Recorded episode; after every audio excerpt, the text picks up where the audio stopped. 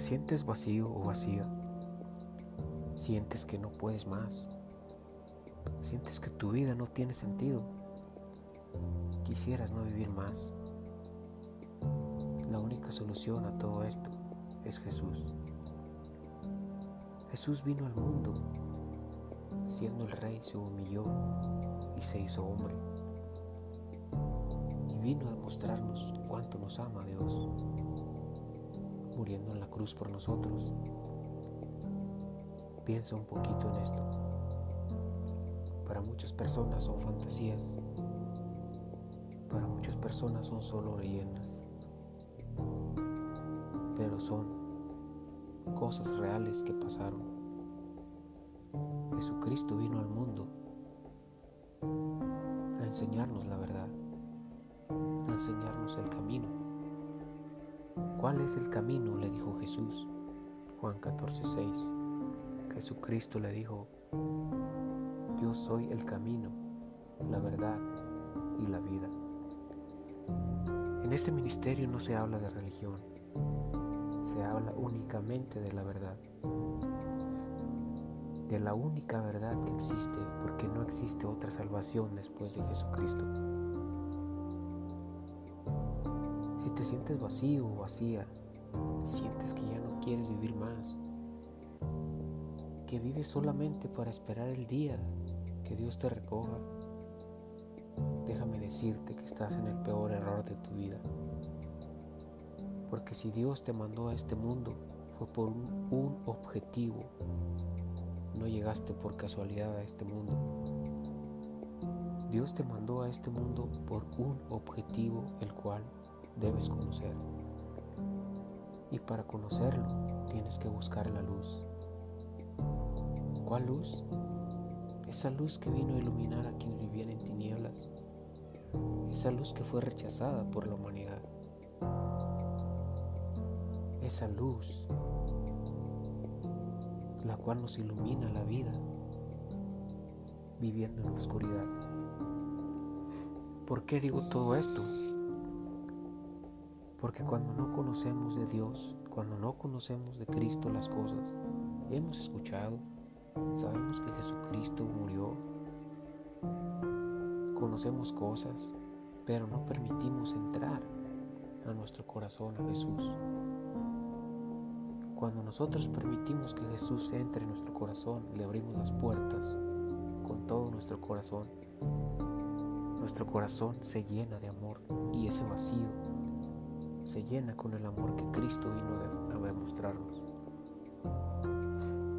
Cuando vivimos lejos de Dios, vivimos en un mundo de tinieblas, en un mundo, en un mundo oscuro donde no sabemos a dónde ir, donde únicamente el único que puede guiarnos es Satanás.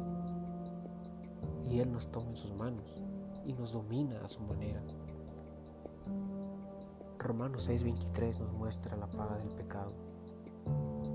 Dice, porque la paga del pecado es la muerte, mas lo que Dios nos ofrece es vida eterna en Cristo Jesús. Entonces, si vivimos en tinieblas, el mal nos domina, nos hace a su manera. Al pecar, Él mismo va y clama nuestra muerte, porque hemos pecado, porque está escrito. ¿Cómo Satanás puede hacer sufrir a Dios?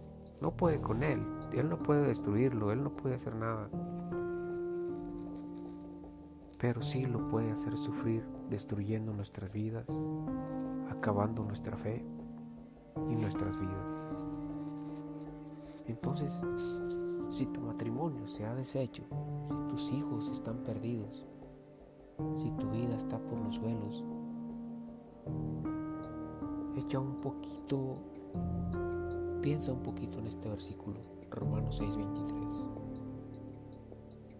Ese versículo nos habla de que cuando pecamos, morimos. Entonces si pecas, pecas y pecas, te, te aferras al pecado, eres esclavo o esclava del pecado. ¿Por qué? Porque tú atas a ti el pecado, no el pecado a ti. Tú atas al pecado a ti. tú te encierras, tú le pones cadena, tú le pones candado al pecado. O sea, el pecado no te tiene todo a ti. Porque cuando tú quieras, cuando tú quieras apartarte de esas cosas, tú lo vas a hacer. Porque Cristo vino a morir por nosotros para darnos libertad, para llenarnos de paz, de felicidad. Entonces, cuando vives lejos de Dios, se te presenta cada problema y entre más te aferras al pecado, a hacer cosas, a servir al mal, más cosas te pasan. Conoce la luz para que tu vida sea iluminada. Lámpara mis pies es tu palabra y lumbrera mi camino, dice la palabra de Dios. ¿Por qué dice esto? Porque por medio de la palabra nos guiamos, porque por medio de la palabra nos vamos por el camino correcto, porque la palabra nos muestra todas las cosas por cómo debemos vivir en este mundo. Una de las cosas es cuando conoces un hombre o una mujer. Por sus frutos les conoceréis nos muestra ese versículo muy bonito. Y como ese versículo hay muchísimos por los cuales nos guiamos. ¿Por qué? Por sus frutos. Ese versículo te puede servir para conocer a una persona. Si tú conoces una persona, tú sientes que esa persona sientes algo, entonces comienza a admirar qué es, a qué se dedica, cómo vive. Si tú sabes que hace cosas malas, tú sabes lo que te espera porque te está mostrando sus frutos, te está mostrando lo que es. Si tú tienes una persona buena que te brinda su tiempo, tiempo que jamás recuperará, que a todo momento está contigo, sin embargo no es lo que tú quieres, y eliges otra persona solamente porque lo ves mejor, solamente porque tiene un cuerpazo, solamente porque trae un carro nuevo. Recuerda que el diablo se viste de luz para engañar. Y entonces, al tomar esas decisiones te darás cuenta que cometiste el peor error de tu vida. Si tienes problemas con tu familia, clama a Dios. Clama a Dios y Él te va a ayudar.